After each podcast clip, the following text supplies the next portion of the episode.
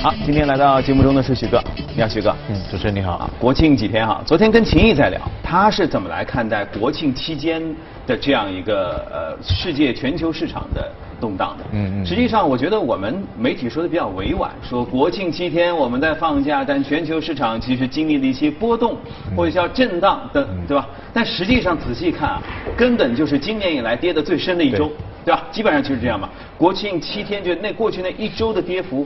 呃，无论哪个国家的市场都去做横向的比较的话，这一年当中可可能都是跌的最深。但实际上这一周来没有出什么惊天动地的大事，说黑天鹅、幺蛾子，好像似乎都没有。偏偏那一周就赶上，就是因为 A 股 不开市嘛。对，好像就基本上大家看啊，国内的大的长假，嗯国际市场都好像不是特别的消。啊，对对，然后这一次的话呢，事实上我个人觉得市场是有一点质的一些变化，当然比较细微哈，也没有什么大的事件，但可能是会有一些质的变化。大家看可以看到隔夜，呃，无论是亚洲市场、欧洲市场还是美国本土市场，其实股票好像都不是特别好，而且还没有迅速的恢复元气的那种。嗯。啊，当中我们会后面讲，就是我个人认为可能全球的债券市场的收益率。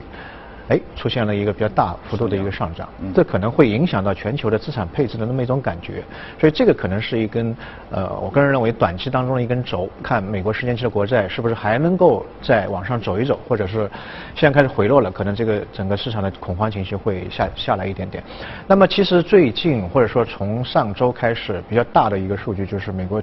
呃，这个周五上周五的一个非农，其实这个非农的话呢，我个人认为哎还是蛮重要的，因为是美元在最近升息之后公布的第一个比较大的数据，而且它的出现呢，哎，我觉得还是蛮合时机的。如果这个数据在非农公布之前啊，不就升息之前公布的话呢，可能市场会有悬疑，因为这个数据实在跟预期的差的有点远，就是没有预期那么好，因为预期是大概是八点五万人就增加嘛，就。呃，劳劳动力增加的比较多，嗯，但事实上开出来只有十三点四万人，就差了五点一万人，或者说我们说它的实际的水平跟预期只有百分之七十都不到。大家知道，在美国的这些数据的公布当中，在过去的一段时间当中，都是好上加好或者超过预期的，所以突然之间有这么一个比较大的落差，那按理来讲，市场应该是比较 surprise，就比较惊奇的，哎，为什么会有那么大的一个落差？是不是美国经济？不行了，但事实上我们在非农公布之后看到市场有点动荡，动荡之后，然然后马上就安定下来了，然后诶，大家都觉得好好像很正常嘛，为什么要惊讶呢？所以今天我们先来讲一讲这个非农数据。嗯，其实，在非农数据公布的时候呢，它是公布九月份的非农数据，同时呢，它把八月份的非农数据做一个调整，嗯，就修正嘛，它一般是出一个粗糙的数据，然后再做一个修正。八月份的非农数据的话。它的这个修正额让市场感觉到非常厉害，因为八月份的时候是二十点一万人新增，结果修正到二十七万人，就二十万到二十七万人，偏差的有点大啊。对，因为之前三个月的平均的水平是每个月是十九万人，所以二十到二十七，这个增幅是相对来说市场觉得是非常好的一个数据。八月份哈，那九月份的这个数据呢，为什么会有那么大的一个跟市场预期的那么偏差呢？就八月透支了呗。哎，这也是一个方面。另外一个方面呢？呃，大家知道美国其实这个本土的这种灾难性的事件是蛮多的，嗯嗯，包括我们在一季度的时候经常会讲到，一季度 GDP 肯定是不好，嗯，因为像后天那种极寒的、严寒的天气会在一季度的时候出现，所以一季度一般 GDP 都是不不是特别好。但到九月份的时候呢，一般美国的飓风或者我们说台风吧，嗯，啊，就就就相对来说会会比较多一点。那么正好九月份这一轮的话呢，碰到了美国三十年不遇的一个比较大的一个飓风。也是美国历史上第九大的飓风，嗯嗯，所以这个对于就业市场或参加工作的这个劳工，这个数量影响是非常大的。据推算是可能会影响到二十九点九万人，就是三十万人的一个就业。但是想，现在实际上增长增长是三点四万人，那如果是影响三十万人，正常的数据在数据没有公布之前啊，市场其实在猜了，就猜这个数据可能会达到五十万人的一个增长。那么正正因为这个飓风的一个影响，所以你看一下知道。呃，十三点四万人这么一个一一个水平，嗯，但这个飓风的影响呢，就是说它会在一个月之后呢，再去把这些因素修正回来，考虑进去。嗯，那如果考虑进去的话，那么这个修正值可能就跟八月份是一样的，可能未来的真正的体现在大家面前的最终的终值，嗯，是会让大家感到哎，还是非常好的。你觉得虽然现在报出来十三点几，比预预期稍微少了一些，但也许修正之后还会可能会超过它的那个预期，因为这一轮呢确实是对就业市场有很大的一个影响，包括它的那个飓风的中心点，它就转移的那些。这个老百姓就有一百多万人。啊，所以就就，然后呢，我们看到非农数据，美国有两个非常重要的一个就业数据，一一个叫 ADP 的挑战者，嗯，那个就业数据，那么另外一个呢叫非农，这两个数据统计口径是不一样的。前者的话呢，它就根根据工资条的，比如说你在公公司里面，工资条上面你的名字在的，嗯，但是呢，你可能这个月没有来上班，但他还算你是就业的，但是非农就业就是不一样。如果在统计期间你哎离就是收入没有。那他就把你从那个就业人口当中删掉，但事实上你还是我们公司的一个员工嘛，嗯嗯所以这两个统计口径是不一样的，所以这里面会有一一一一点点的偏差偏差，所以这个如果考虑到考虑到这个飓风的因素的话，其实呃可能九月份的数据也不是特别差。那么另外一个还是非常重要的一个一个数据，就是美国的失业率，这个其实就是实事求是的一个数据。美国失业率历史新低啊，三点九。跌到了三点七，越低越好了。对，最后嗯就是零嘛，大家都都有工作。工作。那三点七，这是四十九年以来的一个最低的这个水平。非常低。对，也就是说失业的人很少。嗯。但反过来讲的话，用工单位去招人就招不到。嗯。招不到的话，就造成什么呢？这个薪资的增长出现一个比较大的一个增幅，因为我要多花点钱来招到一个合格的这个雇佣工嘛。嗯。所以它薪资增长是二点八，同比增长二点八。哎，这个。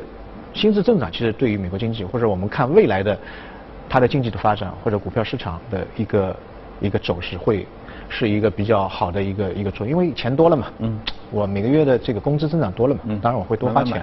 嗯。啊，美国人就是有钱就就会花。对。啊，这是不一样的一个一个点。所以，呃，我们也结合到像美联储主席鲍威尔。还有他的第三号的人物就威廉姆斯，嗯，他在上个礼拜当中，在公开场合都就就讲，美国现在经济是相当好，就整个基本面是相当好。目前美国经济还处于叫做金发女孩的那个状态，就是说呃经济又发展快，然后通胀又可能没有太高，因为通胀如果高的话，它要加快加息，那可能股票市场啊这个经济都会有一个比较大的影响，所以这是一个最最好的。一个一个状态，所以在这种状态之下之下呢，也带来另外一个问题，就是说大家对于未来在很长一段时间当中美元加息充满了一个预期。嗯啊，那么包括鲍威尔自己也说，目前美元的这个基准利率到它它到达它的那个中性利率水平，也就是目标水平，还有很长一段路要走，也就是它会还会不断不断的加。所以在这个非农数据公布之后，我们可以看到十二月份就大家非常关注十二月份到底。对，美元升息加加不加？它概率大概是多少？大概现在已经升到了百分之八十。哦。那么明年的话，呃，之之前市场预计是三次嘛。那么到明年九月份之前加两次。嗯。目前概率已经超过百分之五十。所以这个市场对于美元的利率未来的这个提升的这个幅度或者频度就有比较高的预期。这就带来一个什么问题？就包括我们最近看到的，无论是欧洲、亚洲还是美国本土市场，都出现了一个下滑。因为利率的基准利率的一个上提会带来。债券市场的收益率的一个相对应的一个提高，嗯，因为整个都是收益水平嘛，对。啊，你利率水平提得越高，那么我们对于无论是十年期的、五年期的、两年期的国债的收益率就会有一个预期。所以大家可以看到，最近一段时间在我们休息的时候，国庆休息的时候，美债的利率提升的非常快，现在三点二三嘛，我刚才看了一下，三三点二三，也七年以来的一个一个应该是。最高位了，而且大家去看到一个新的区间上，看它的收益率的那个 K 线，就是呃出现很少那种大阳线，蹭蹭蹭蹭往往上往上拉的一个一个情况。如果说市场对于未来的这个升息的预期越来越高的话，那么这个往上的走势，有人说可能到三点四、三点五，那这个会带来一个什么样大的变化呢？就是说我们从最简单、最朴素的理论来讲，债券一个大类的资产。然后股票一个大类的资产，当债券的收益率越来越高的时候，同时美国的股票的估值其实在历史的一个高位了。嗯。现在美国股票的估值大概是历史水平的超过百分之五十。啊。所以本身股票已经九年的牛市了。嗯。都涨了，已经很多股票都不能看了，是吧？嗯。呃，当然大家觉得以后还会涨，美国经济好嘛？但是还是有点落袋为安的那种感觉。如果另外一边。美国的债券市场，它的收益率在巴拉巴拉往上走，那么是不是有一种冲动，我把一些股票先抛掉，对，然后配到债券市场里面去？落袋为安，或者做一个平衡的配置。这种动力的话，或者这种冲动的话，可能会带来股债之间的。一个重新的一个一个调整，对，所以看到全球市场都是一样的，包括德国市场，包括日本市场，都是有这样的一种冲动。因为全球的债券市场，因为美国的那个债券利率提高，都在慢慢慢慢往往上走，这是一个比较大的一个。我个人认为，大家未来要去关关注股市的话，要去看美国的十年期的国债的一个利率。另外一个呢，我个人认为可能未来会带来全球市场的一个大的动荡，原因就在于美国的国债的收益率如果提高的话，有很多其他国家的主权基金。会去买美国的国债，嗯，因为你的收益高嘛，对吧？因为美国国债本身它的流动性非常好，是。另外一个，它的目前的回报那么高，非常稳定，嗯，所以它会把一部分钱，我也不买黄金，我也不买其他东西，我就配到美国国债上面去，是。就会造成什么呢？就全球的资金或者热钱往美国走，对。往美国走的话，那些国家或经济体本身体制比较虚弱的话，就会资金面临一个流动性的匮乏。那么另外一个，很多钱往美国走的话，又同时会推动美元的汇率。如果美元的汇率继续走强的话，会带来更多的钱被动的往美国走。因为美元汇率走走强嘛，我当然作为个人来说，也会有这个冲动去买一点美美元放在家里面。所以这个就会造成，特别是我个人认为新兴市场方面会面临一个比较大的问题。那么第二个比较大的问题呢，我个人认为。呃，如果说十年期的国债利率再继续往上走，或者说整个债券市场的收益率再继续往上走的话，对于目前除了美国之外的其他其他经济体会是一个比较大的影响，因为债券利率往上走，意味着实体经济你的资金借贷成本提高了，出现了一个上上扬。嗯，包括对于美美国美国本土也是有这样的一个问题，因为现在美国你看股票市场涨得那么好，其中有一块是它。自己去借钱来回购自己的股票，嗯嗯。那么如果借钱的那个成本往上走，他就没有这个冲动去借钱去买自己股票，这个时候就会造成股票股票市场的一个，我个人认为可能是一个连锁性的反应。所以近期的话，呃，从宏观上面大的方向来看，就是债券市场或者美国的。一定要看美国十年期的国债，因为它的那个流动性非常好，像美国的消费信贷啊，或者那个抵押贷款，它的那个利率都是去参照美国十年期的国债来来定的。那么这个债券的收益如果继续往上攀升，我相信全球的市场不会太太平，到年底之前还是会非常非常动荡。资金因为会不断的流到债券市场，股票市场可能就会相对来说会虚弱一点点。嗯。